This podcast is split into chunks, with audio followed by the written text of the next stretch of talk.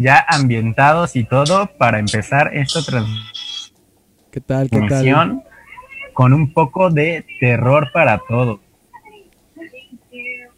Adelantando el Halloween, porque así como vamos, no vamos a llegar.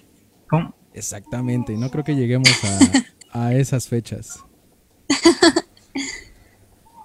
Y pues bueno, yo creo que esta noche. Pues de menos hay que.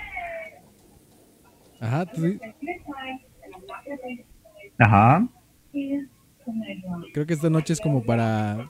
Pues amerita algo, ¿no? Como para empezar a, a hablar como cositas de. Ya ambientados y todo para terror. empezar esta. De hecho. Con un poco de terror para todos. Jalo, jalo. Bájale un poquito Oh, tu me audio, Chris. Que se No, creo que delay. es el mío. Sí, creo que sí. Sí, bájale tantito a sus audios. A ver, dame. Listo. Pero bueno, vamos a, A empezar, vamos a empezar. ¿Quién, quién quiere empezar con, con No, los espérame, dame sus cinco, mitos y leyendas? cinco, Hola, hola, Azul Romero. Pues yo creo que empieza Nadine. Bueno, justamente ahorita se está, se la está preparando. este, Es que, ¿sabes qué? Si no me pongo los audífonos, se va a escuchar todo el audio. Entonces, o sea, se va a escuchar doble, pues. Exactamente. Ustedes que están entrando a la sesión, díganos cómo escucha todo. A ver. Díganos si se escucha bien, si le ah, subimos, si le bajamos. Obviamente es la primera transmisión que hacemos de este tipo así con de forma streaming en la página, entonces puede que hayan algunas fallitas al principio ya, conforme avance el tiempo y las sigamos haciendo, pues ya vamos a poder estar haciendo más con ustedes. Acuérdense que cada uno de nosotros está en sus casitas y vivimos súper lejos, entonces Entonces hay un poquito como de delay es. entre las grabaciones de cada uno y del otro. Entonces, pues bien, ¿quién quiere empezar? Ya que ahorita tenemos un poquito de audiencia, ¿quién quiere empezar? ¿Quién quiere empezar ahora? Tú échale, Cris, Nadine. ¿quieres empezar? Tú primero. No, o sea, digo, si quieres. No, yo no tengo problema. Pues si quieren, yo empiezo. Va, ¿con cuál vas a empezar, mi Cris?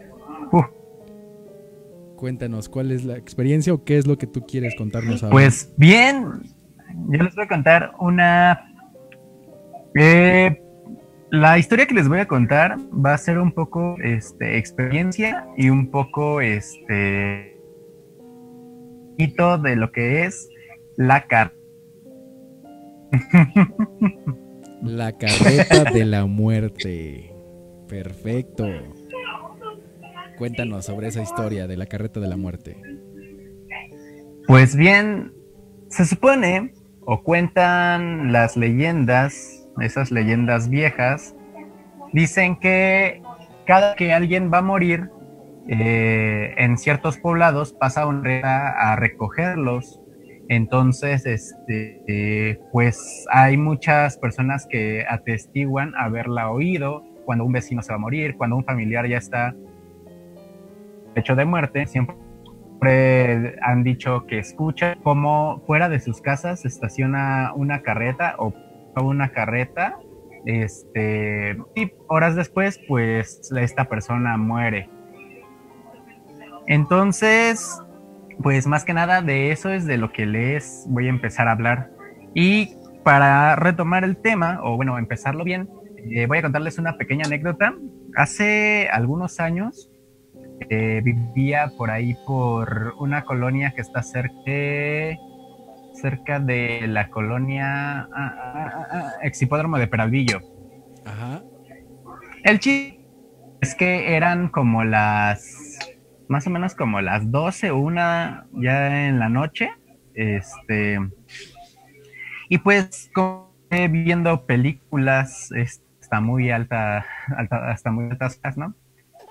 En eso, de repente empecé a escuchar como, mm, no sé, un sonido extraño, como muy fuerte, que se iba haciendo cada vez más fuerte, eh, que venía de lejos. Y se escuchaba como si fuera algo que llevaba cosas de metal y aparte cascos de caballos. Se escuchaba así como varios caballos cabalgando. O sea, también se escuchaban como las Entonces, cadenas. cada que, que Ajá, eran como cosas de metal, literal sí se escuchaba algo ahí arrastrándose, muy extraño.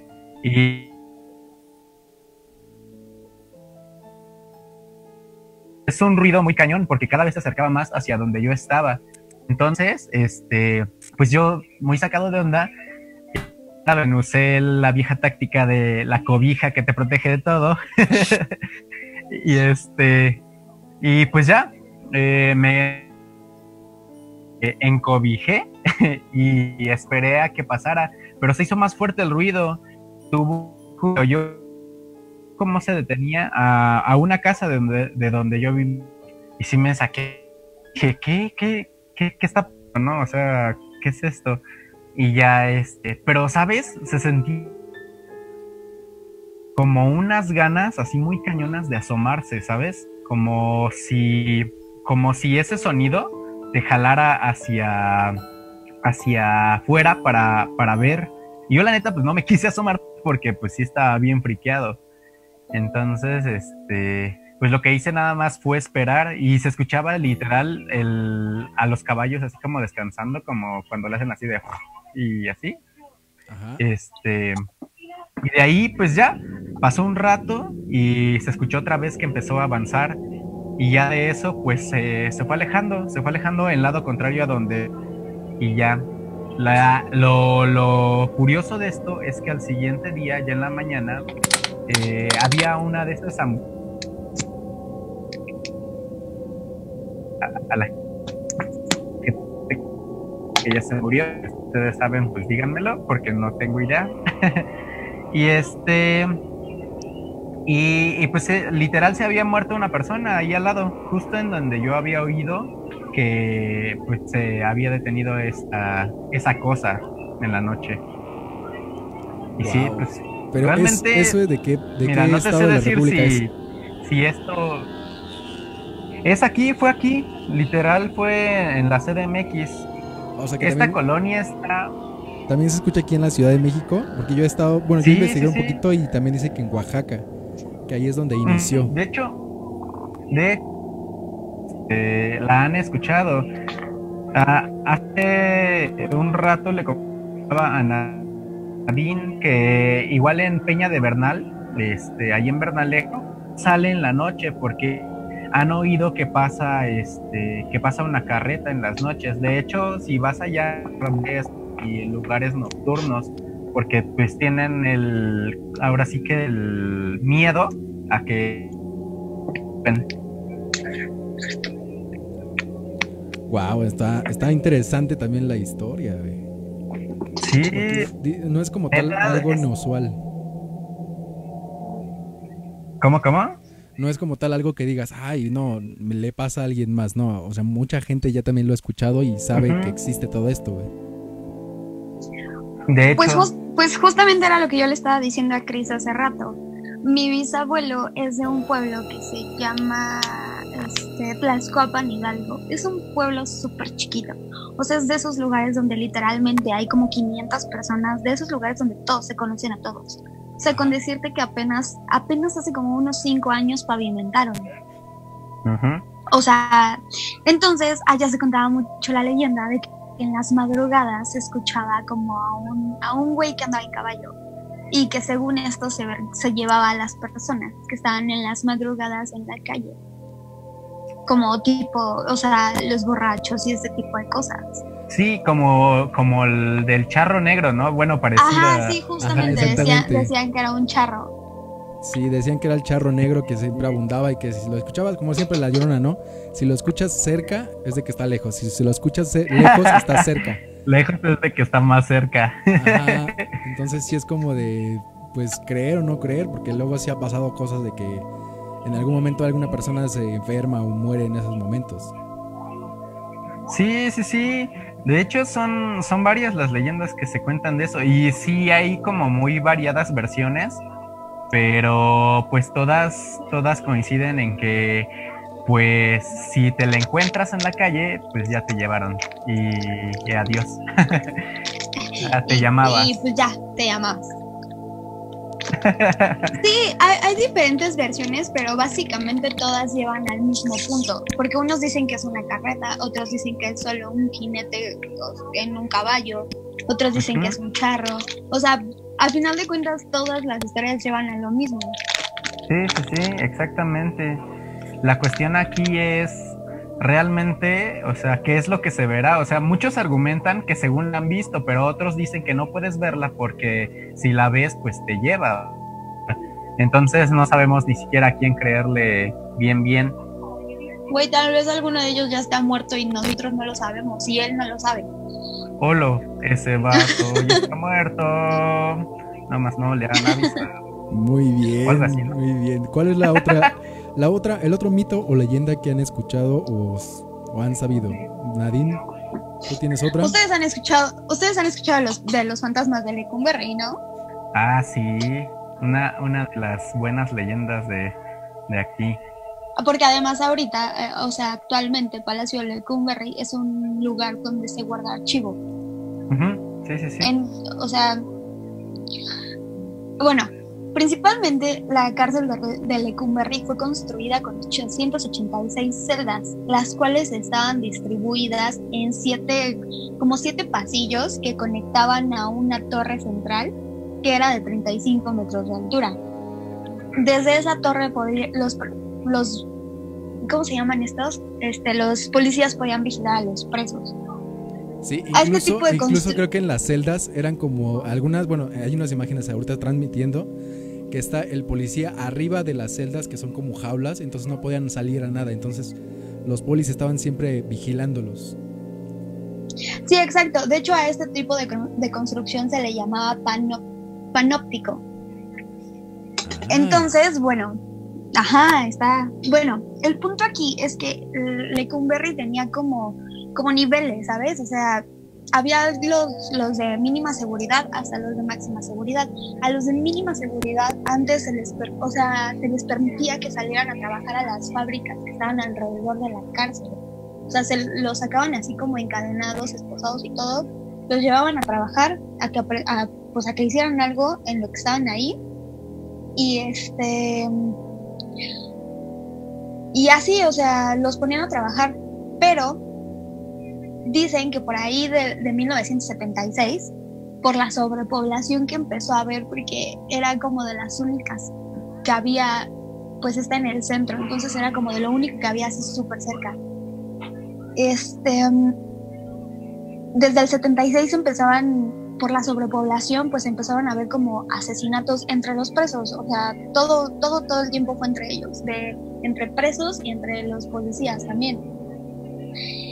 Entonces, en el 82, que fue cuando ya abrieron este lugar para, ya no, ya no era una cárcel, ya se, fue cuando se convirtió en registro, fue cuando empezaron a decir que cuando se hacían las excursiones, los visitantes decían que podías caminar por todos los pasillos y por, y por cada celda, pero que al entrar ahí se sentía como un ambiente así súper, súper, súper sombrío.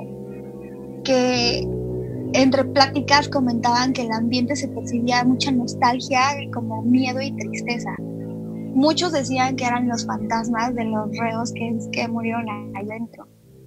Pero lo que yo tengo ahorita un conocido que trabaja ahí en Lecumberri, que trabaja en el área de archivo general, y dice que en las cámaras de seguridad todo el tiempo se ven así como sombras y, o sea, en horarios que se supone que no debería haber nadie, ¿sabes? O sea, dice que literalmente tú ves, ves una cámara de seguridad y pasa un policía y no sé, o sea, un aproximado, las rondas son, no sé, cada hora. Entonces pasa un policía y a los 15 minutos pasa así como otro algo así. Entonces que se ve, que se ve por todos, por todos los pasillos. Y que hay una torre, que era una de las torres de seguridad que no ocupan. Y que precisamente la ocupan porque nadie quiere estar en ese lugar. Pues no, ¿quién? ¿Quién querría estar ahí? ¿Quién querría estar ahí entrando a esas celdas? Pues no, o sea, yo la verdad no, no entiendo en qué momento al gobierno se le ocurrió hacer ese lugar un lugar de archivo, pero bueno. Pues ya sabes que al gobierno se le ocurren ese tipo de ideas tan chidas Pero pues, pues bueno. Y además también algo de lo que dicen es que después así, o sea, ya en la noche, ya cuando empieza a anochecer, todo, o sea, todo depende evidentemente por el cambio de horario, pero cuando ya está así súper oscuro, que se juntan muchísimos gatos en una celda y que todos empiezan a maullar. Oh. Específicamente en una celda. Ajá, específicamente en una celda. No es como que anden por ahí por la vida. No, no, no. Se juntan en una celda. Y se ponen a oír banda, ¿no? Se ponen ahí a. sí, se ponen a maullar. Se, juntan muchos gatos y se ponen a oír banda y cosas. Sí, pero, o sea, y, no, es, no, es, no es un ratito, ¿sabes? Es como todo, todo así hasta el amanecer. Madres. Ay. Oye, está muy loco eso. eso está muy, muy loco. De hecho, antes, yo me acuerdo cuando iba en la primaria, creo. Uh, hace muchos años.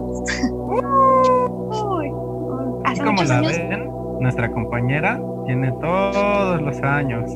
ya, ya, estamos. Ya nos duele la rodilla con el frío, muchachos. Ya predecimos el clima.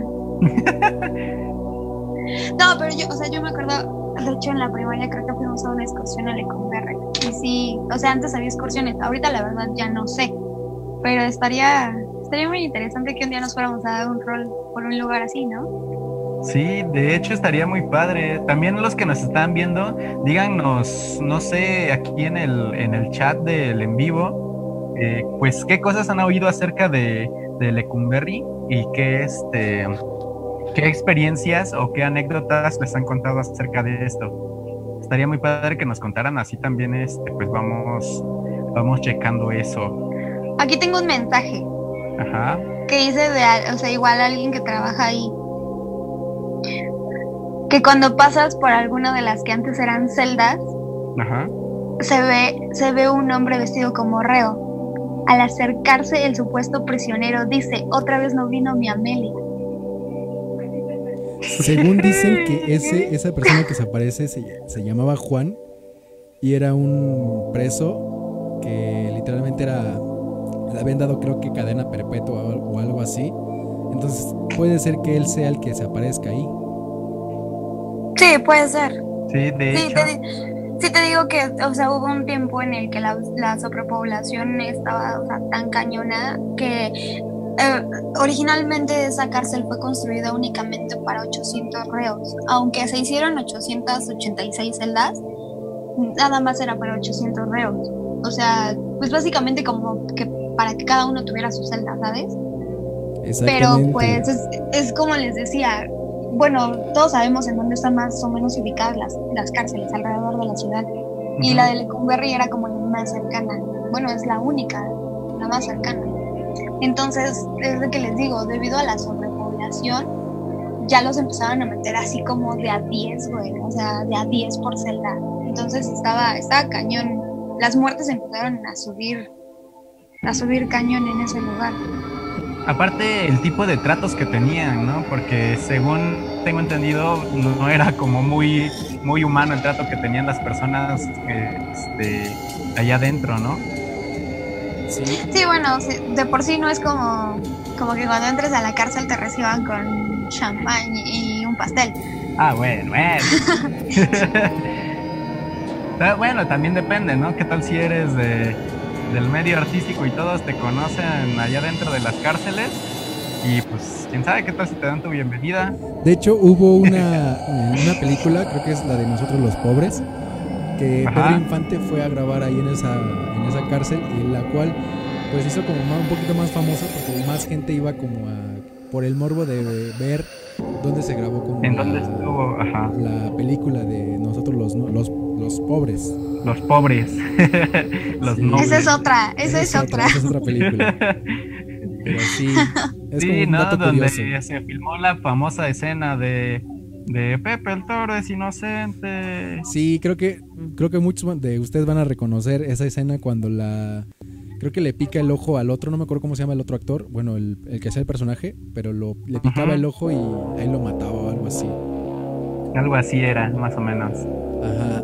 Y de ah, hecho, ah, hay una escena en la cual Laura Pico adoptó la escena donde abren la rejilla de la de la celda y ves que este Miguel Galván tenía los dedos dentro del, cuadrito donde les dan de comer. Ajá. Ahí metía las manos y cerraban la puerta y era como una tipo parodia de esa de esa escena que pasó en en la película de nosotros los pobres. Este, ¿cómo se llama? ¿Cómo se llama ese actor? Este, comete. Es más, ahorita lo voy a buscar. Ay, no me acuerdo. Ya encontré el dato exacto de cuántos, de cuántos reos hubo así ya como máximo. Hubo cerca de 8000 reos en una cárcel de únicamente 880 celdas. O sea, échenle la cuenta, ¿cuántos había por celda? Yo creo que 10 se está quedando como muy corto, ¿sabes? Sí, por eso ahorita es la extinción mundial. Por eso ahorita nos trajeron el COVID, para que eso no pase. Estamos haciendo depuración. Bienvenidos a los Juegos del Hambre.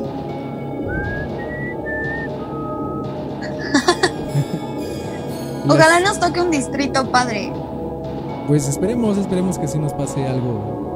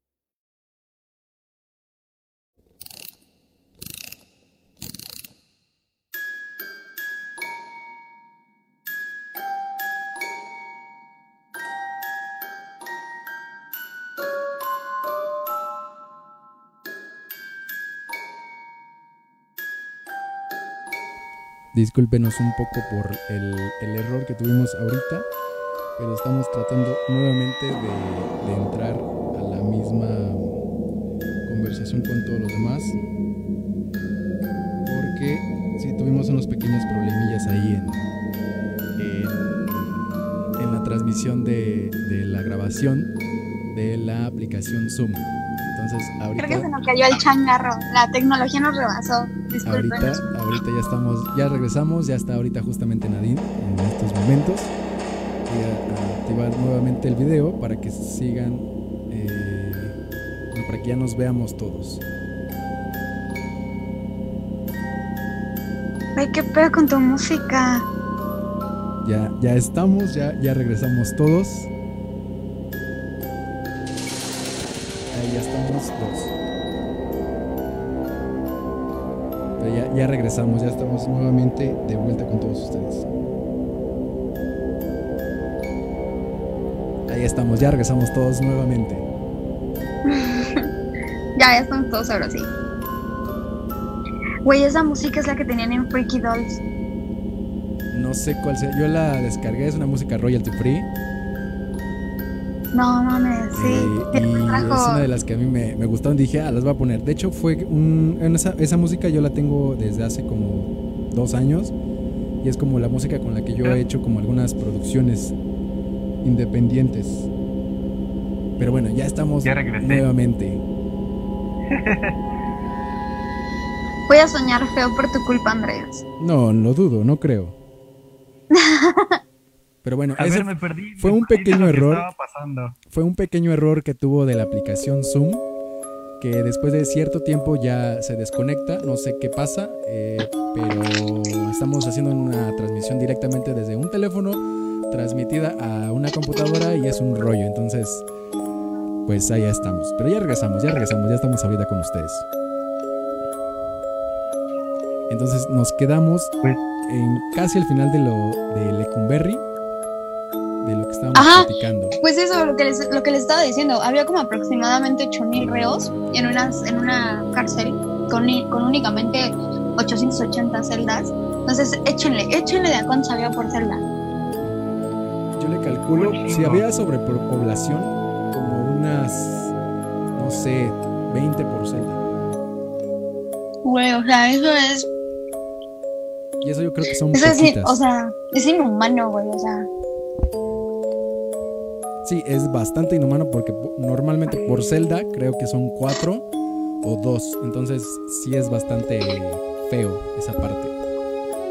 Sí, sí, sí, o sea, obviamente no los van a recibir con- en un hotel de cinco estrellas, pero, pero pues también no. Tampoco, Dice. Dice este Azul Romero.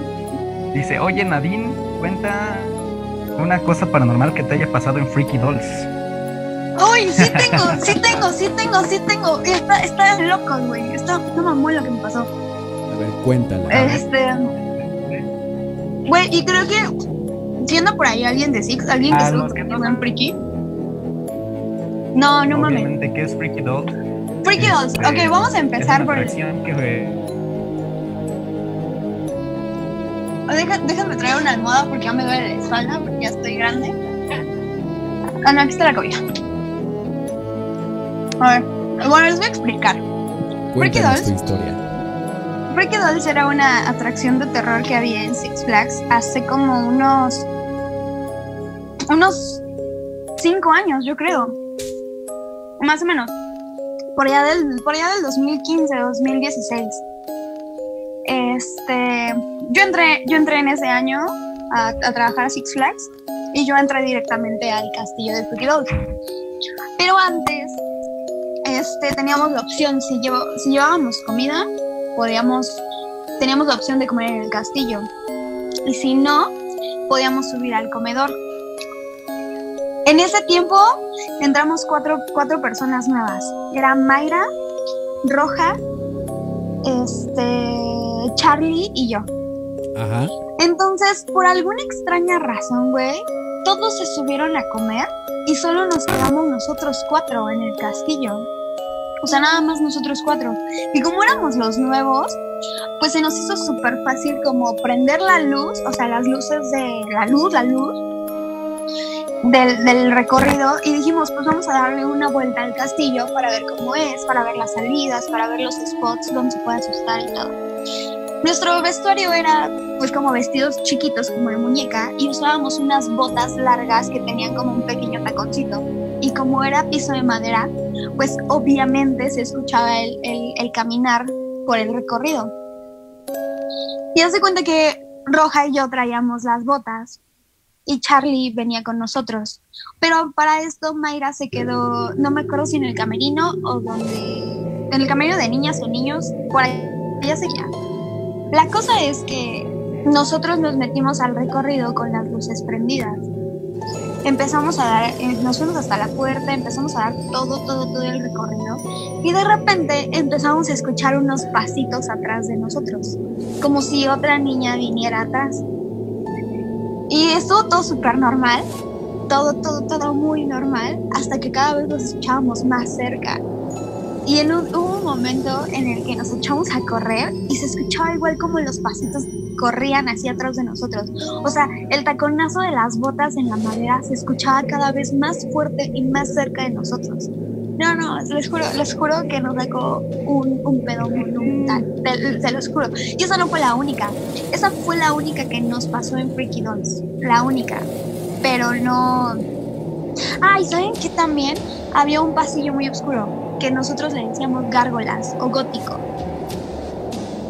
Y a nadie le gustaba estar ahí, porque era el pasillo más horrible que había. A nadie le gustaba. a algunos no les gustaba por cuestión de que no sabían cómo trabajar en él y a otros, incluyéndome, no nos gustaba porque de verdad se sentía horrible. Porque además, cuando los visitantes iban entrando apenas al pasillo, nadie quería pasar, se quedaban parados y decían, ¿ya vieron a la persona que está al fondo? Entonces no, no pues eso nos sacaba así un pedísimo. No, no, no, yo, yo lloraba cuando me tocaba ahí. te lo juro, te lo juro, yo, yo lloraba cuando me tocaba ahí. De hecho, igual. Este, esas, Sigue, sigue, sigue, sigue. No, esas, esas fueron como las únicas dos más fuertes de, de Freaky. Porque ya, ya después cambiamos a pandemia y así. Y sí, nos, sí siguieron pasando cosas, pero de Freaky Dolls, esas son las únicas dos. De hecho, creo que Chris y yo tenemos una, una anécdota o una experiencia como paranormal. Cuéntala, mi Chris, porque cuando yo me dijiste, me dijiste en ese momento, fue así como de, no, yo no fui. Cuéntala. Ya sé, es que hace, hace dos años este, que estuvimos en nuestro primer festival de terror, nos tocó estar en Escape Zombie. Eh, pues ya los que se acuerdan de esa atracción, al inicio hay como un hangar, bueno, no, un, contenedor este, de metal y, un pasillo que da hacia, hacia donde viene pues, pues toda la gente de zona Q, que es la zona donde se forman, ¿no? Entonces, eh, un día, eh, uno de los compañeros se va a comer, este, este compañero se llama Ángel, ¿no? Este compañero se va a comer. Ángel Gama. Saludos Ángel Gama si nos está viendo y si no, ahorita le mandamos para que se meta. este, entonces, pues ya se va a comer y yo digo, ah, pues va, voy a cubrir su lugar, me voy a meter por donde él, donde él, este, pues siempre salía, ¿no? A espantar. Entonces, pues lo que hago es empezar a acomodarme y todo y de pronto nada más escucho que algo se estrella cerca de, donde yo estaba. Y le digo a Andrés así como de, oye, se escuchó como una piedrita. Y así de, sí, pero pues ¿de dónde, no? Como que al inicio no le prestamos, no, pero nos sacó de onda. Y ya, todo otra vez me seguía acomodando y todo. Y de repente otra vez, paz, pero más fuerte. Y me dice, no mames, ¿escuchaste eso? Me dice Andrés dice, no mames, ¿escuchaste eso? Y yo así de, no mames, sí, güey, le pegaron al, al bote que, de donde me estoy escondiendo y, nosotros decimos, ah, no mames. Y la, y la piedrita y todo eso venía como de afuera, o sea, de afuera, ¿quién, quién rayos nos iba a estar lanzando piedritas si no, había nadie en el pasillo? Y todavía este, un rato más eh, después de eso se escuchó como si alguien cantara afuera del, del, pasillo, pero pues era como una voz de niño y dime, ¿qué niños van a estar ahí este, a esas horas, ¿no? Entonces sí fue como algo bien, bien friki de, lo que nos pasó allí. una de las tantas cosas. Sí, yo de hecho creo que no te la conté, pero hubo un día en que estábamos en la atracción y ves que poníamos un chingo de humo. Bueno, nuestra locura de ponerle mucho humo. Ah, y hubo, un momento en el cual yo estaba eh, en la parte de hasta atrás y el humo estaba totalmente denso, no podíamos ver nada. Y yo justamente vi cómo pasó una sombra así negra frente a mí y me tocó así como el hombro y fue así como de, ¿qué pedo? No había nadie porque literalmente tú estabas en la entrada, eran los días que no salía, bueno, no había casi nadie en el parque y fue como de, güey, no mames, ¿qué pedo con esto? Ya después eh, se bajó el humo y ya, pasó. Y no sé si te acuerdes también de la otra vez, bueno, hubo una ocasión que nos cerraron la puerta trasera, güey, del vagón. Justo esa era la que iba a mencionar también, del cómo este, esa vez, pues, eh, para cerrar esa puerta, la que menciona Andy, eh, en primera, eh, pues tienes que quedarte detrás de ella y en la parte de abajo, de la rendija que estaba abajo, se alcanzaba a ver neta cuando alguien estaba ahí atrás. Entonces, pues nosotros dijimos, ah, pues, o sea, ve los pies de alguien, ¿no? Se ve que, se ve que hay alguien abajo dando como, como caminando de un lado a otro. Y dijimos, ah, ya se encerró nuestro supervisor, ¿no? Bueno, es lo primero que pensamos. Sí, como una broma, ¿no? De iniciación. Ajá, una, una broma de iniciación. Ajá, es que pues, fue lo primero que pensamos, pero de repente, eh, ¿qué, ¿qué, fue? O sea, estábamos ya a punto de recibir gente no, de hecho, ya casi. Creo que ya casi nos íbamos. Ya era el, cuando eran los últimos grupos, era como de último grupo y nos vamos. Y entonces cuando surgió eso fue como de alguien, bueno, creo que Ángel regresó del descanso o iba al descanso, no me acuerdo si él estaba porque no, no, no recuerdo bien, pero fue prácticamente en ese pequeño lapso de tiempo que nos cerraron la puerta de afuera, literalmente de afuera, porque estaba amarrada, güey. O sea, lo que no entiendo es que estaba amarrada esa puerta y no sé por qué se cerró, güey.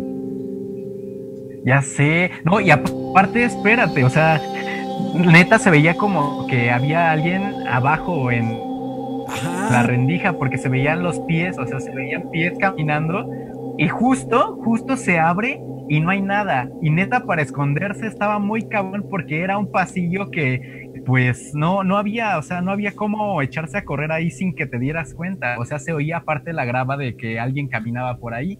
Entonces, pues sí fue como de, no mames, ¿qué está pasando? Pues cerró, ¡ah, verga! Sí, porque por decir, en escape zombie para pasar del vagón 1 al hangar, eran fácil como unos 10 metros de distancia de uno a otro. Entonces era un pasillo como de 4 metros. Estaba cañón, escape zombie estaba cañón. Y era como, el, ese lugar era como enmayado, entonces no había forma de que alguien pudiera pasar o alguien pudiera correr en chinga a, a espantarnos. Bueno, para hacernos la broma, güey. Ajá. Sí, ahora sí que no, no encontramos una explicación en ese momento y quedamos bien cañón. También hubo una vez que estaba justo pasando grupo y salió Andrés y no me acuerdo si también el otro compañero que teníamos y uno de ellos, no me acuerdo quién de los dos fue, dijo, güey, ¿viste a la, a la persona que venía vestida de negro con la que me estrellé? Ajá. ¿Fuiste tú? Sí, fui yo. Fue Ángel. No, fui yo. ah, no, no, no es cierto, fue Ángel. Ángel fue el que se estrelló, cierto, cierto. Que dijo. Ah, claro, yo sí. Nos dijo, no mames, me estrellé con alguien. Y pues no, o sea, no había nadie que viniera de negro en ese momento. O sea, fue así como de, ¿qué está pasando? Güey, yo tengo otras. Tengo un montón de, de pandemia, hay un montón, De hecho, también decían que en circo también se aparecían gentes, no sé qué, o sea. ¿Sabes cuál? En carnicería, en mi primer año. Porque así como me ven chiquita y toda la cosa, mi primer año de festival fui carnicera. ¡Ay! Mira. Entonces había un lugar, igual yo, yo sé que en cada atracción hay un lugar donde nadie quiere estar. Ajá, siempre. Que es como el, es como el lugar más horrible de la atracción y siempre ahí ponen como al que más le da miedo, ¿será yo? No mames, había una, este... Había un, un, como, era una esquina porque entrabas y, podías dar la vuelta, donde había como una tina. Y en la parte de arriba había como muchas tablas así atravesadas, donde que simulaba el techo, pero se podía ver un poco más arriba. Siempre, siempre que la gente pasaba por ahí, güey, volteaba hacia arriba y decía, mira, hay un niño ahí asomado y todos así como de, tranquilos, no pasa nada, no, aquí no hay nadie. Y a mí una vez, una vez que me tocó en la salida, donde estaban los hornos, en donde estaba el baño, este, ahí estaba la máquina de humo. Entonces una vez yo estaba muy feliz, muy solita, muy padre, muy todo en la salida. Y de repente pues empezó a salir el humo, así cañón, cañón, cañón, ya, ya saben cómo sale, sale así la madre. Ajá. Entonces empezó a formar como la silueta, o sea, yo soy bajita, ustedes saben que yo soy bajita. Pues empezó a formar la silueta como de un niño como de 6 años, güey. Güey, yo me saqué un susto, pero así a madres que lo único que se me ocurrió fue agarrar mi mandil y empezar a soplarle así como de vete, vete espíritu, vete. Mm, antes, antes, este, digo, carnitas, ¿en qué se convirtió después? Carnitas, carnicería. Ajá, es morgue, güey. Es que a eso iba ahora. Justo este. Mi mano estuvo. Este. Y este. Y le tocó justo en, en morgue. ¿A tu hermano le tocó en morgue? Ajá, estuvo mi hermano en morgue. Y este. Y dice que un día eh, estaban. Estaba había pasado grupo o algo así, y había otra chica ahí que pues luego les jugaba bromas, Y este.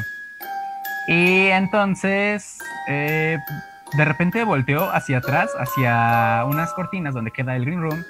Y, de repente vio que alguien se metía ahí, vio que era una chica que se, quien se metía ahí y dijo, ah, ya va esta morra a jugarme este, a una broma, ¿no? A hacerme la mala. Y entonces se empezó así como a acercar lentamente pues, para él espantarla antes de que ella la espantara y vio que alguien se asomaba, pero cuando vio que alguien, que la persona, cuando vio más bien a la persona que asomaba, se dio cuenta de que pues no era esta chica, o sea, que era alguien muy diferente y pues sí se sacó de onda. Entonces, este, pues esa es una de las anécdotas que cuentan justo de esa atracción que pues ya ha cambiado, ha cambiado de, este, de giros. Dos veces nada más. Ah, bueno, o sea, fue, fue Carney y ya Ajá. para el año pasado fue... No, Eh. para 18 y 19 fue Morgan. Ajá. Pero bueno, el chiste es que sí, sí hay muchas personas que dicen que pasan cosas ahí. Muy pasan bien, no inventes, está fuerte. ¿Ustedes han tenido como experiencias con duendes? ¿O han visto alguno? Uy, sí, no inventes. A ver, cuéntanos, Sí, sí, Chris. sí. Hace, hace unos años, y justo eso también era el tema del que les quería hablar hoy, de unas experiencias que tuve cuando viví en Veracruz. Ustedes saben que mucho de, de vegetación también. Entonces, vivía, era eh, pues una casa muy grande de varias secciones. eh, y yo vivía en la, justo en la sección que tenía como más plantas. Entonces, pues para cruzar hacia, hacia la casa donde yo estaba, o hacia el cuarto donde yo estaba viviendo, eh, pues tenía que pasar toda una sección de, plantas así bien cañón, que en la noche estaba oscuro, o sea, literal estaba oscuro y era nada más el de, de la entrada de donde yo vivía lo que iluminaba. Entonces, pues ya, eh, una de esas noches eh, yo trabajaba en una empresa de hamburguesas de un rey. Burger King. Para que no, Que podría que no estar nos aquí. demanden. ¿Qué podría estar aquí anunciándose Burger King? Ajá, podrías. No estar dejes ir aquí. esta oportunidad, Burger King. Aquí, mira. O sea, Somos buenos consumidores de Burger King. Pero continúa con Oh, sí. tu historia.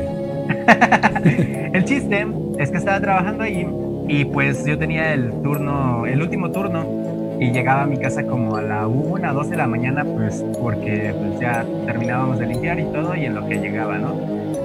Y en una de esas, este, pues fue la, creo que la vez que más tarde salí, eran como las dos y media o tres que iba llegando a mi casa. Y en eso el taxista se detiene justo, ah, yo para llegar a mi casa tenía que, tenía que subir, ¿no? Tenía que eh, ir a una subidita porque pues las calles estaban así, en subida, muy, muy empinada. Y me dice el taxista, oiga, ¿sabe qué? Lo voy a dejar aquí. Y yo así de, "Ah, ¿por? Y ella me dice, es que, ¿sabe qué? No me da buena espina aquel árbol que está allá. Y yo así de, ¿pero por qué? y ella me dice, es que no, no es mala onda, joven. Hay unos niños jugando ahí en ese árbol. Y pues creo que no es hora para que unos niños estén jugando o bailando alrededor de ese árbol. Y yo así de hijo de tu... No me hubieras dicho. Y volteo y pues sí, efectivamente se veía como que estaban unas, unas cositas, pero pues la neta yo no les vi forma de niños, este, pues alrededor del árbol, ¿no? Como, como jugando, bailando. Entonces sí, me saqué de onda y le dije, no, por favor, este, acérqueme lo más que pueda, que no sé qué, y le pago todo un poco más. No, no, joven, no, es que no, no puedo. Y yo así de, hija. Ah, y ya, total, me bajé y pues ya dije, ah, no voy a voltear a verlos, me echo a correr súper rápido y empecé a subir así, ahora sí que lo más rápido que podía. Y llegué hacia la entrada de mi casa y nada, o sea, no se escuchaba nada de lo que medio se escuchaba cuando me bajé del taxi, no se escuchaba nada y dije, ah, bueno, ya. Uh, abrí y me metí, pero les digo que tenía que atravesar una parte de plantas que estaba muy, muy oscura. Y justo, justo en esa parte empecé a escuchar así varios pasos que iban detrás de mí. Yo así de, no voltees, no voltees, no voltees. Y empecé a acelerar y, ¡ay, no inventes! Ya llegué a la parte iluminada y, y como pude, metí la llave así súper rápido a la casa y ¡paz! Cierro. Pero sí, fueron, fueron los minutos más, más largos de mi vida. nos pasaron cosas bien locas ahí, muy, muy locas. Y es que, pues, ustedes saben que Veracruz se conoce mucho por ese tipo de cosas, ¿no? Sí, en Catemaco, si no me equivoco. Sobrenaturales y todo eso. Ajá. exacto. Ahí mismo, eh, una de las veces que estaba, que estaba limpiando, porque el cuarto que en donde yo vivía lo compartía con otro cuarto que era como bodega. Entonces, pues un día dije, voy a acomodar la bodega, ¿por qué no? Pero esa bodega estaba muy oscura, o sea, el único cuarto que tenía electricidad era donde yo estaba viviendo. Y, la, y el cuarto de bodega no tenía, no tenía electricidad, entonces pues estaba todo apagado. La onda está en que empecé a acomodar y de repente escuché como que algo se movió, ¿no? Y dije, pues igual y se cayó algo, igual y, y no sé, con todo el movimiento algo se, se cayó de donde estaba. En eso escuché como si algo caminara por ahí y dije, ay no, se metió un animalito o algo por el estilo. Pero mi sorpresa fue que de repente empecé a escuchar así como de como una vocecita, como, como que algo se reía o intentaba hablar o, algo por el estilo. Y sí me, me fui bien cañón, empecé a alumbrar así con, con lo que, podía y no, no encontraba nada. Y en eso nada más escuché como, como algo, como si algo hiciera un chingo de ruido y se fuera por otro lado. Y es que del otro lado de donde yo estaba había otra puerta de salida que estaba rota. Entonces fue como si se saliera algo por ahí. Yo dije, no manches. Dije, igual y fue un animal. Por esa misma noche, eh, justo pues terminando de acomodar, eh, pues empecé a escuchar otra vez como ruidos y dije, otra vez se metió. Y dije, ah, ya, me voy a meter. Y me empecé así a meter a por donde se escuchaban los ruidos. Y como que todo se cayó, como cuando pues, justo un animal ve que está cerca y, se queda quieto, ¿no? Y en eso nada más escuché como un... o algo así. Y yo así de, no manches, ¿qué fue eso? Y empecé a buscar así en corto y nada más me eché a correr hacia la parte de luz y vi como una sombra pequeña, como de algo que estaba parado, se fue hacia esa parte. Y yo así, no manches, ¿qué fue eso? Ya nada más me quedé así esperando de, no, no, no, te lo vas a encontrar otra vez, te lo vas a encontrar otra vez, te lo vas a encontrar otra vez. Y ya, ya, lo dejé pasar y ya no, ya no hubo más nada. Esa fue la historia de, de lo que me pasó ahí. No inventes. ¿A ustedes les ha pasado algo? Está un poquito escalofriante. Yo no he tenido experiencias con duendes o algo parecido. Ah, me han comentado de que han visto duendes en árboles, en, lugares así como con mucha vegetación, pero yo ver uno, no. Y todavía soy como un poquito incrédulo en esa parte. ¿A ti, Nadine? Con duendes, este, no sé si esto aplique que sean duendes, porque ¿alguna vez han, han escuchado la historia del callejón del aguacate? Muy poco. Muy Está en Coyoacán. bueno, medio me suena a ver. Dícese que en los años 30 pasaba un militar todos los días por esa, por esa, pues por ese callejón. Y había un niño que todos los días que lo veía, o sea, al niño le encantaban las medias y traía el militar en su traje. Entonces el niño, pues todos los días le decía que sí, que se lo dejaba verlas. O sea, el niño como súper emocionado, ¿sabes? que un día el, militar ya no aguantó. O sea, como que tuvo un mal día en, la chamba, llegó de malas y pues se le, se le ocurrió matar al niño. Así, casual. ¿Matarlo? Ajá, lo, mató. Exacto. Ahí en el callejón del, agua, del aguacate, precisamente se llama así, porque hay un árbol de aguacate viejísimo, o sea, ha estado ahí toda la vida. De hecho, el punto es que. cuenta, sigue, sigue. No, dale, dale. Bueno, continúa, ya te digo ya al final. Ok. Este, pues bueno, la cosa es que hubo varios testigos de que el militar mató al niño. Dicen que, que había un monje que desde su, pues, su, su cosa vio al militar matando al niño y otros vecinos que vivían ahí en, en esa época. El caso es de que después de un tiempo el militar como que se arrepintió de lo que hizo y mandó a poner un estándar, una... ¿Cómo se llaman estas cosas que ponen? un altar de la Virgen para que cada persona que pasara por ahí pues pudiera arrepentirse de algún pecado que pudo haber cometido en ese momento, entonces para expiar sus pecados al pasar por ahí. Pero, o sea, esa, esa es la historia. Pero cuenta la leyenda que aún, o sea, así en las noches se escuchan los gritos del niño. O sea, se escuchan sus gemidos, sus, sus sollozos. Y a mí me pasó una vez que, es que te digo, no sé si tenga que ver con duendes, pero muchos dicen que es un duende, otras personas dicen que es el espíritu del niño. La cosa es que una vez estábamos ahí tomando unas fotos, porque la verdad es un lugar muy bonito, pero ya era bastante tarde. Entonces se escuchaba, se, se escuchaba así como si fuera una pelota. O sea, de esas, de esas pelotas que tienen aire que son, son de plástico. Ajá, de, ¿Han, esas, han de escuchado? niños. Ajá, sí, sí, han escuchado cómo hace un sonidito. O sea, cuando la bota hace un sonidito peculiar. Ajá. Eso se escuchaba, eso se escuchaba como al final de la calle. Entonces nosotros estábamos muy normal porque justamente estábamos tomando unas fotos para un cortometraje de un, de un festival que hizo AXN hace muchos años de cortometrajes de terror o de suspenso.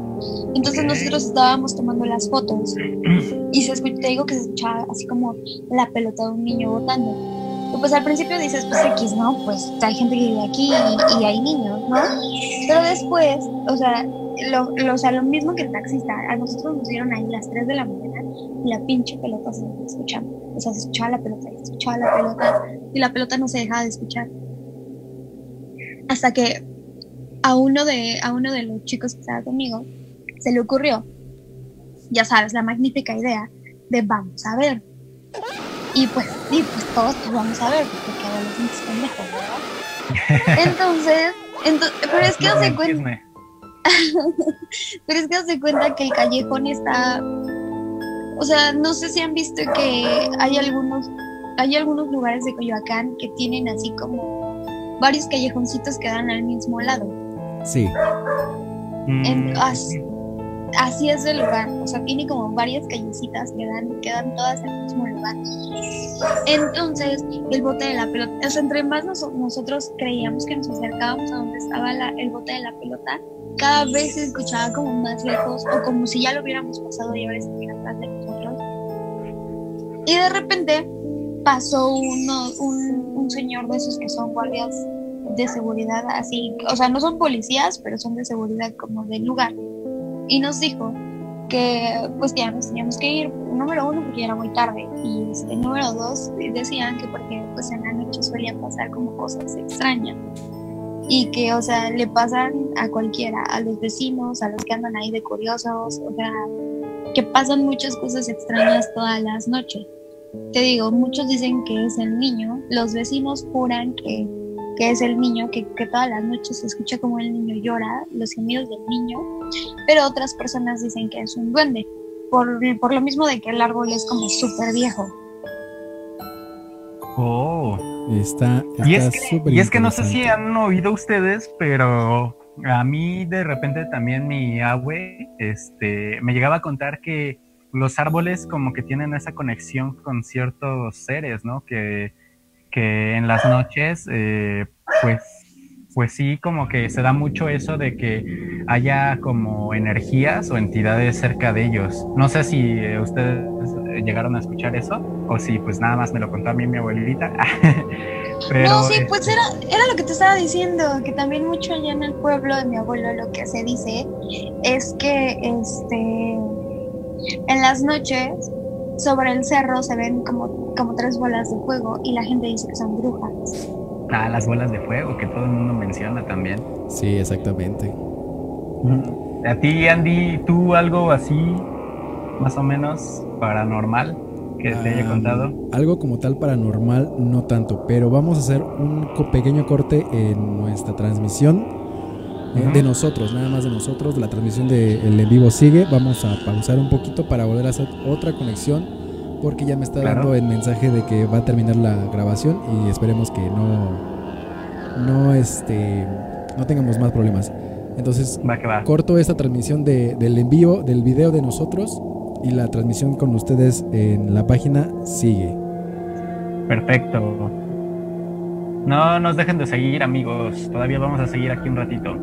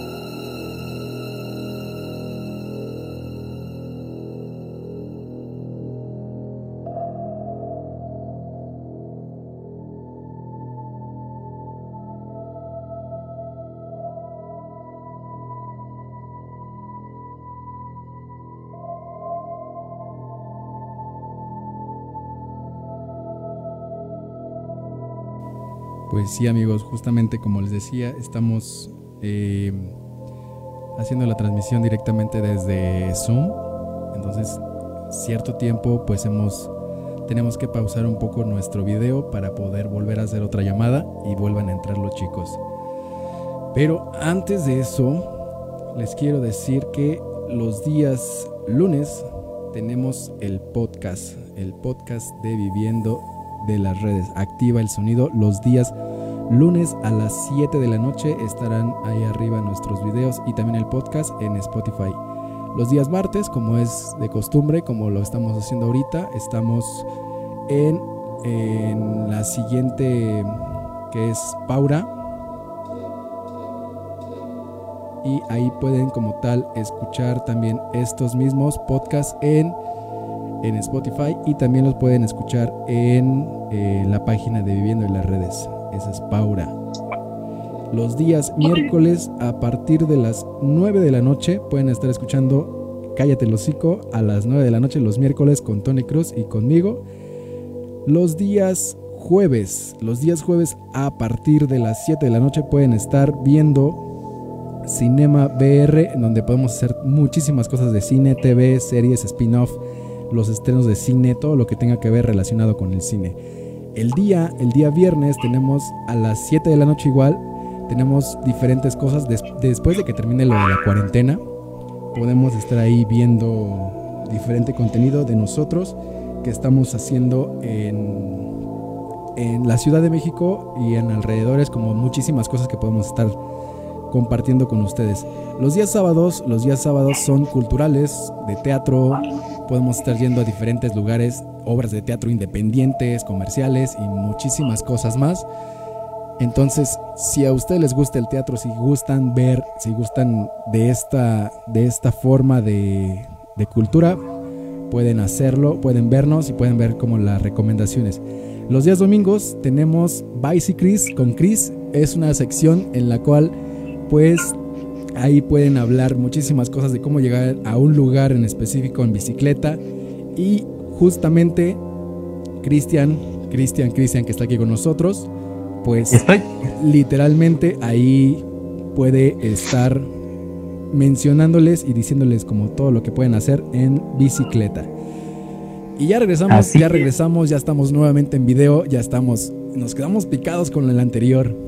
Nos quedamos picados con lo que los entes que hemos encontrado o con las cosas que han surgido a partir de entes de de, o sea, de muchas cosas. Por decir, creo que en el metro hay muchas personas que pueden constatarlo que han habido como diferentes situaciones de fantasmas, de gente que se arroja a las, vías, que no es tan normal. De hecho, hay muchos mitos también que, que en el metro de la Ciudad de México hay. No sé si ustedes han escuchado algunos.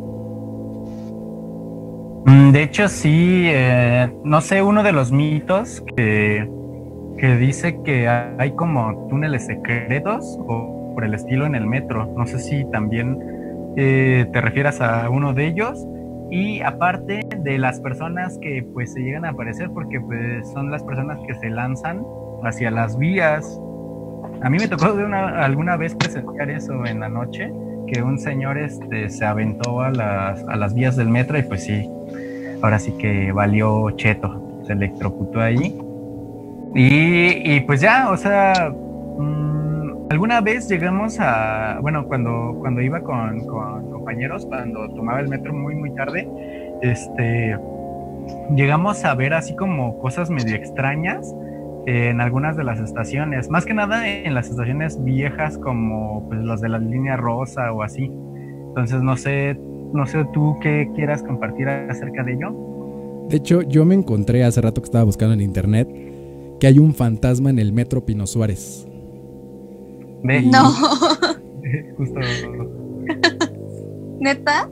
Sí, dice, bueno, les voy a leer un poquito, dice, cuenta la leyenda que una noche un encargado de limpieza y mantenimiento de las vías de la estación Pino Suárez se encontró con un hombre que hacía lo mismo que él, pero que nunca había visto antes. O sea, es como de inexplicable también. Intrigado, esta persona se acercó al desconocido para hacerle algunas preguntas y este hombre respondió con exactitud e hizo evidente su conocimiento sobre el metro. O sea, literalmente era una persona que trabajaba antes en el metro y desafortunadamente perdió la vida ahí y se la vive ya ahí.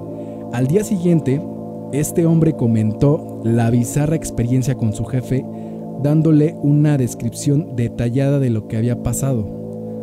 O sea, creo que si una persona, o sea, por mí, en mi caso, si yo veo que, que me está pasando eso, me quedo callado.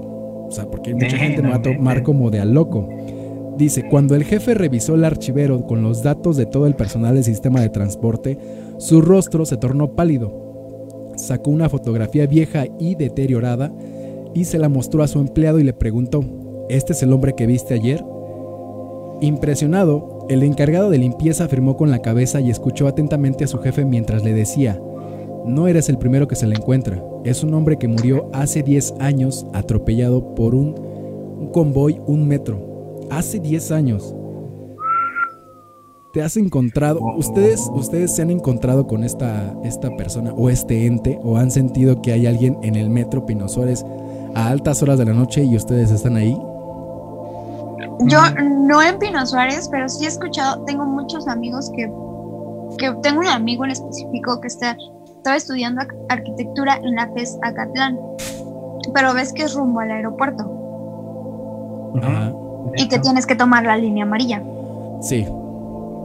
Lo bueno, la línea amarilla, este, dice, él decía que había, que todo el mundo decía que había una niña en la estación terminal aérea, que es la línea amarilla, que es la estación del aeropuerto, que es una, que es más o menos como una niña de 8 años y que la veías así con, una muñeca en el metro. Pues obviamente como él iba súper temprano, pues él, él dice él que la vio como dos o tres veces. no digas. No, pues yo creo que todos nos friquearíamos bien cañón si de repente es una morrita a altas horas de la noche. Sí, este, pues, pues así, ¿no? Sola y, con una muñeca. Sí. Fíjate que yo sí me, ha tocado una experiencia que iba yo en el metro a las 11:40, ya casi era para cerrar. Y me tocó ir en los vagones de en medio, o sea, en los de en medio. No en el final ni los de hasta adelante, que también son para las mujeres, no se suban a esos metros. Pero me tocó a mí estar en medio de un de los nueve vagones que son, me tocó estar en el de medio. Y ese vagón literalmente no había nadie, nada más estábamos creo que una persona y yo, y estábamos alejados como, no sé, cuatro asientos.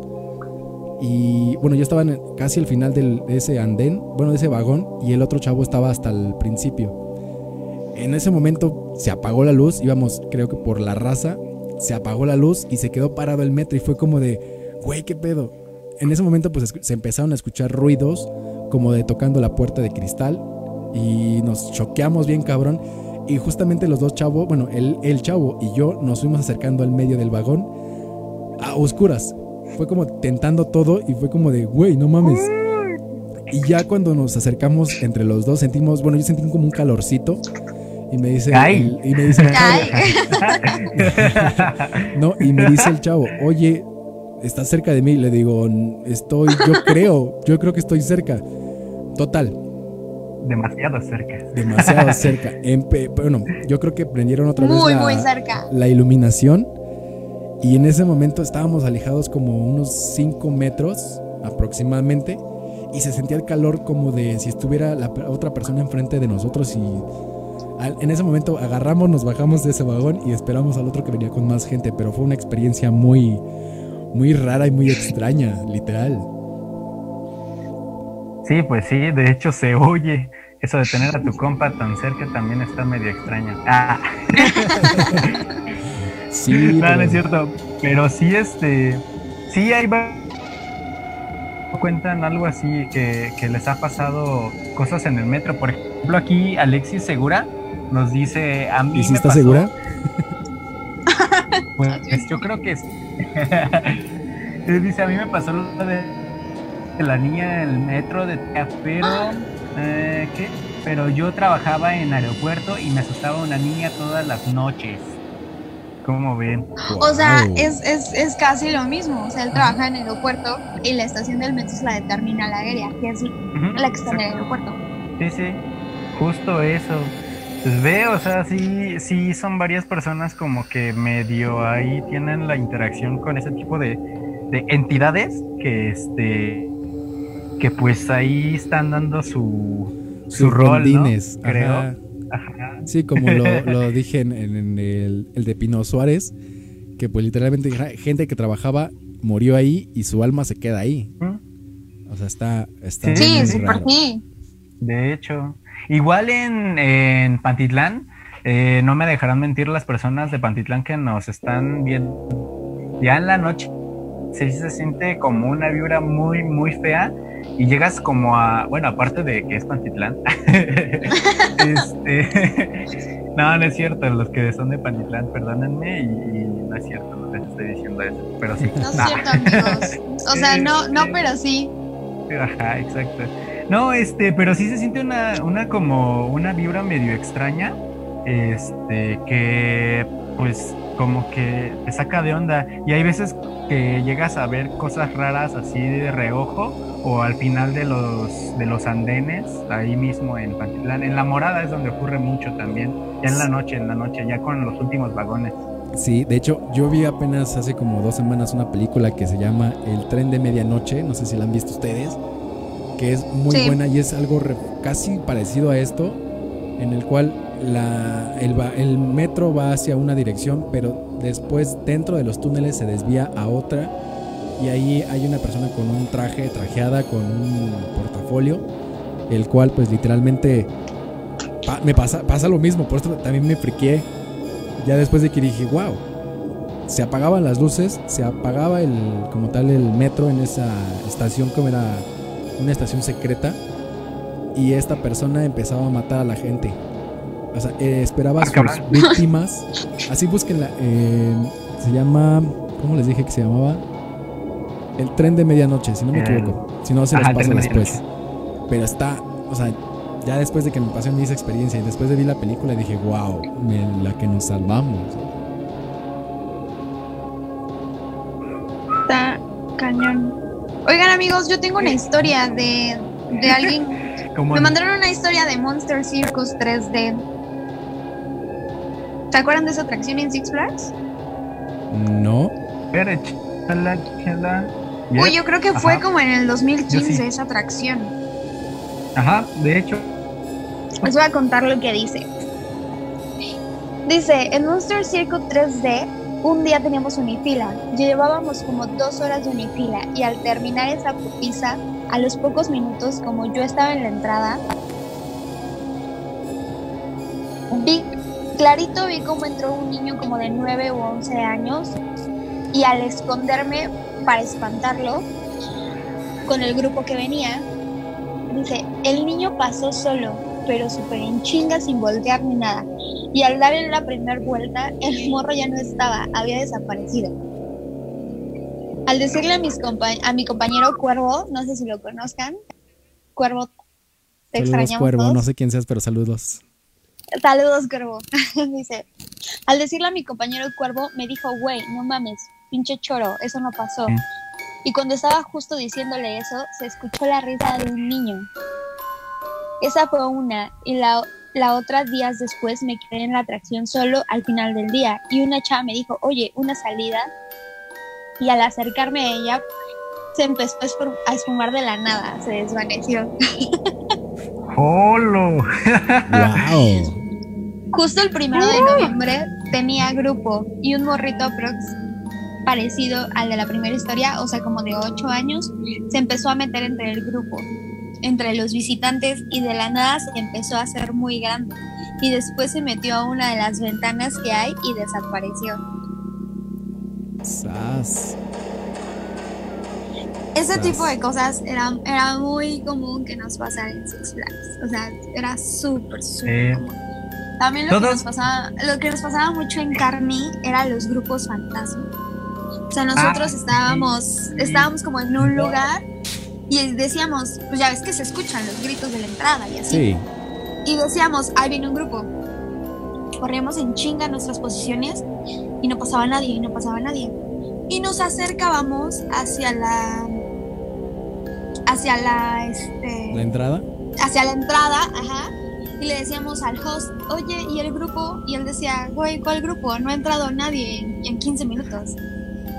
Pero ese tipo de cosas sí era era muy muy común que nos pasara. Wow.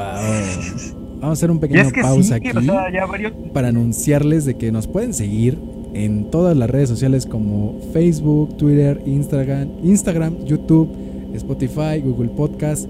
Y si quieren también mandarnos una historia o algo referente a, a esto de Paura, en donde el miedo es tu prisión, pueden hacerlo al 55 49 51 96 65. Ahí pueden mandarnos como tal sus historias para que también aquí sean partícipes ustedes aquí en, en Paura, en donde el miedo es tu prisión. Continuamos, Chris. ¿Estabas diciendo algo? pues, pues, pues, ¿quién estaba contando? Estaba contando. Eh, Nadine está la historia de, los grupos fantasma. Creo que a nosotros nunca nos pasó esa situación. No, ah, no, sí. ¿Sí? ¿No te acuerdas oh, que una sí vez. Es cierto. sí, sí, sí, en el pasillo. Este, nos quedamos, pues se veía cuando venía lo del grupo, o sea, en corto, como, ay, ahí viene grupo, viene grupo. Y de repente. Para ponernos en contexto a, a, las personas que no han ido a Festival de Terror y no saben cómo es la entrada de, de escape zombie, es como una. Bueno, hicieron una simulación de un bosque, de un pasillo larguísimo, como de unos 30 metros, en el cual tenías que dar una vuelta a la derecha. Literalmente no se veía nada. Y justamente creo que lo iluminaron después, porque no se veía casi nada y los, eh, los visitantes pues se pegaban o algo así. Entonces era una distancia súper larga y literalmente pues se escuchaba la gente que venía.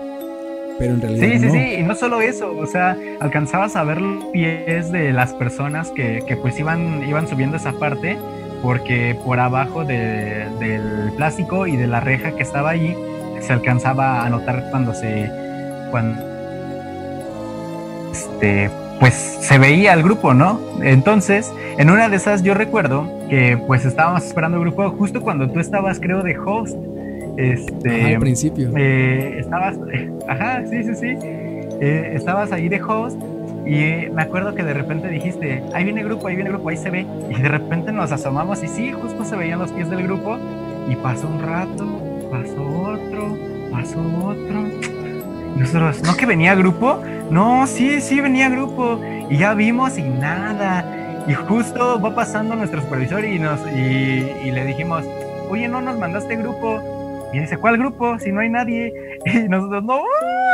Sí, fue en las, las tem la temporada de septiembre que llovía Ajá. y casi no había mucha gente. Güey. Justo, justo esa temporada, de hecho. Sí. ¿Tienen alguna historia más o le dejamos aquí para que los demás se vayan a escuchar sus ronquidos? Oigan, tienen que escuchar los podcasts que subimos en la semana. ¿Qué día subimos podcast? Porque ya llevamos dos. A distancia ya llevamos dos. Déjales, pongo la, tra la transición. Los días lunes pueden escucharnos en Activa el Sonido, el podcast oficial de Viviendo en las Redes. A partir de las 7 de la noche nos pueden escuchar en Spotify y también lo pueden ver el video. Lo pueden ver en la página de Facebook Viviendo del, de las Redes. Los días martes, los días martes es la transmisión puede ser también en vivo o puede ser grabada de Paura, en donde el miedo es tu prisión, los martes a las 10 de la noche. Hoy empezamos un poco tarde por problemas técnicos, pero empezamos a las 10. Se me está haciendo la boca, la garganta. Los días miércoles, los días miércoles, transmisiones en vivo de Cállate el hocico a partir de las 9 de la noche y estamos ahí Tony Cruz y Carlitos Nava y un servidor Andy Vargas a las 7, no, a las 9 de la noche los miércoles. Los días jueves vamos a estamos con la nueva sección de Cinema VR en donde podemos hablar, bueno, vamos a hablar de cine, TV, series, estrenos, spin-off, muchísimas cosas referentes a este arte. Los días sábados pues nos metimos ya en el ambiente de teatro, nos metimos ya en, en esta onda de eh, apoyemos al teatro independiente y ahí vamos a estar con diferentes obras de teatro, invitaciones, boletos, cortesías de las obras a las que vayamos. Si no nos la dan, las pedimos. Y los días eh, domingos a las 12 del día, dependiendo de la contingencia y de como que acabe todo esto del, coronavirus, vamos a estar grabando con Chris los días domingos a las 12. Vamos a estar haciendo pequeños videitos donde vamos a hablar de diferentes cosas, de cómo llegar en bicicleta a un lugar o diferentes aplicaciones que pueden usar ustedes también. Y se me pasaba aquí los días viernes una sección, así es el barrio, eh, bueno, va a estar a las 7 de la noche. Y ahí como tal vamos a estar haciendo diferentes cosas. Igual cuando termine la contingencia vamos a hablar de lugares a donde podemos ir cuando pase esto de la contingencia de bares, este, antros, restaurantes, muchísimas cosas que podemos estar haciendo en Así es el barrio. Ya regresamos a la transmisión normal y cuéntenos o díganos algo para finalizar ya este, este en vivo de, de Paura, en donde el miedo es tu prisión. Pues igual, este, eh, más que nada, agradecer a todos también los que nos estaban escuchando o nos están viendo y los que estaban escribiendo en el chat, obviamente, porque nos contaron varias cosillas que pues igual podríamos, podríamos estarla metiendo en esta sección. Y, están muy interesantes, realmente están muy, muy interesantes. Sí, y también si quieren ya ellos... saben también si ustedes tienen algo que compartir. Sí, si quieren ellos también pueden entrar o pueden mandarnos un, un, correo o mandarnos su correo para que nosotros lo agreguemos y nos cuenten a, nosotros una historia o algo que les haya pasado eh, referente a cosas de terror, miedo, suspenso. Eh, nos pueden agregar a viviendo de las redes arroba gmail.com y eh, ahí nos agregan en Zoom para poder hacer las transmisiones y ya después que termine la contingencia pues ya podemos estar grabando con ustedes algún algún podcast o grabar con ustedes algo. Hay algo pendiente con otra persona, con Wilber, que también nos comentó que quería estar. Oh, Entonces, igual, claro que sí. terminando contingencia, terminando contingencia, eh, pues ya retomamos eso porque ya cumplimos un año afortunadamente. Y agradecemos a todas las personas que también se quedaron hasta el final. Y pues ustedes digan, ¿cuáles son sus redes sociales de cada uno? ¿Quién empieza? Ya. Ah, las mías, yo en todas las redes sociales le van a encontrar como arroba nayakl-bajo. Síganos en todas nuestras redes sociales porque además de que hacemos muchas pendejadas, pues, pues, está, pues está divertido. Entonces síganos en todas nuestras redes sociales para que no se pierdan las transmisiones y siempre que haya video nuevo, pues lo estamos compartiendo en nuestros stories. Mi Cris. Así es, Pues a mí síganme como en Instagram y Twitter, síganme como Crisus Etern y en Facebook como Cristian de Jesús. Y ya lo saben, pues sigan compartiendo nuestro contenido, sigan dándonos like y apoyándonos tanto como lo han hecho para seguir creciendo como lo estamos haciendo. Porque ya casi, señores, ya casi vamos a subir un poco más y ya estamos más arriba. Claro que sí. Exactamente. Si tienen amigos, díganles que se suscriban al canal de Viviendo de las Redes y también a la página, dennos un like, compartan todo el contenido que tenemos. Y también quiero dar las redes sociales de Fer, porque obviamente no está, él viene regresando de Cancún, entonces es mucho tiempo llegar a casa, quitar maletas y toda la onda. Entonces, las redes de Fer, Fernando Calvario, es arroba fernando.calvario en Instagram y en todas las demás lo encuentran como Fernando Calvario. Y las mías me pueden encontrar en guion bajo Andy Vargas guion bajo. Ahí me pueden mandar un mensajito o igual si quieren mandarnos igual sus, sus correos o una historia que quieran que nosotros transmitamos aquí nos ponemos ahí de acuerdo o igual a la página de Viviendo de las Redes pueden como tal mandarnos toda la información. ¿Algo pues más que agregar amigos?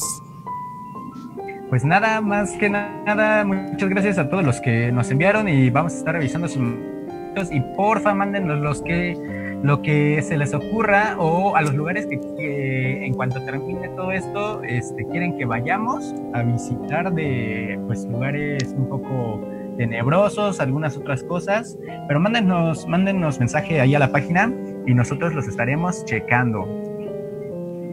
¿Algo más? ¿Algo más, señorita Naya? Algo más, este, no, muchachos, pues nada, gracias a todos los que nos estuvieron viendo. Gracias, Nelson, Alexander, todos los que nos estuvieron viendo, Iván, Memo. Gracias, gracias, gracias por estarnos viendo desde el principio. Gracias por estar viendo nuestras locuras. Y pues nada, el chiste de esto es que poder darles un poquito de entretenimiento para que se puedan quedar en sus casas y no se les haga tan tedioso. Nosotros hacemos esto para ustedes y esperemos que lo disfruten muchísimo.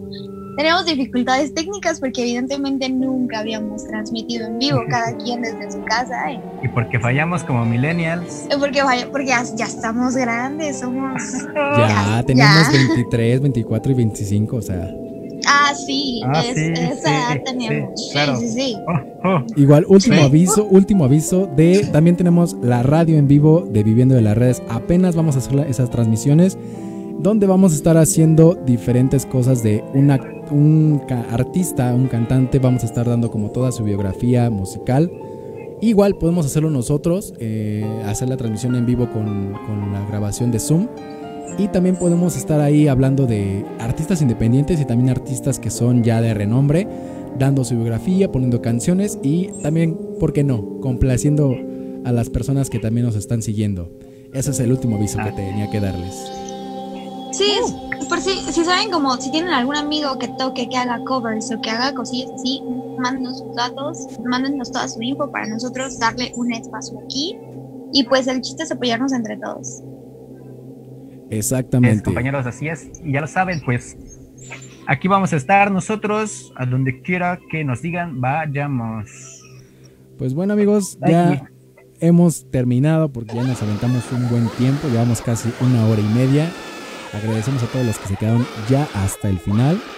Y pues les dejamos una pequeña imagen donde estamos todos los que somos participantes y somos colaboradores de Viviendo de las Redes estamos Andy Vargas, Cristian de Jesús, Fernando Calvario y Nadine Pantoja. Se hace llamar Yo soy Cristian. Se hace llama. ¿Y yo qué hago? ¿Y yo qué hago? Para que entiendan la referencia, tienen que ir a ver el video de Navidad. Sí está todavía, ¿verdad? Sí, sigue todavía. ah, ok. Tienen que ir a ver el video de Navidad, por favor, para, para que entiendan la referencia. Pues, Pues muy bien amigos, muchísimas gracias por pues escucharnos. Muchas gracias por habernos visto amigos. Nos vemos el día de mañana a partir de las 9 de la noche en Cállate el hocico con Tony Cruz y un servidor Andy Vargas. Ahí vamos a estar hablando de un tema relacionado a las profesiones y las gentes que dicen ser profesionales y no lo son. Oye, invítame. ¿Por qué no nos invitas? Va, hacemos una, transmisión en vivo. Eh, igual, para poder hacer lo mismo y ahí nos ponemos de acuerdo. Va que va, va. Va que va. Nos estamos pues. en contacto y nos vemos el siguiente martes a partir de las 10 de la noche. Juro que empezamos a las 10 ahora sí. Nos vemos, cuídense mucho. No se pierdan las transmisiones, amigos. Chao. Chao.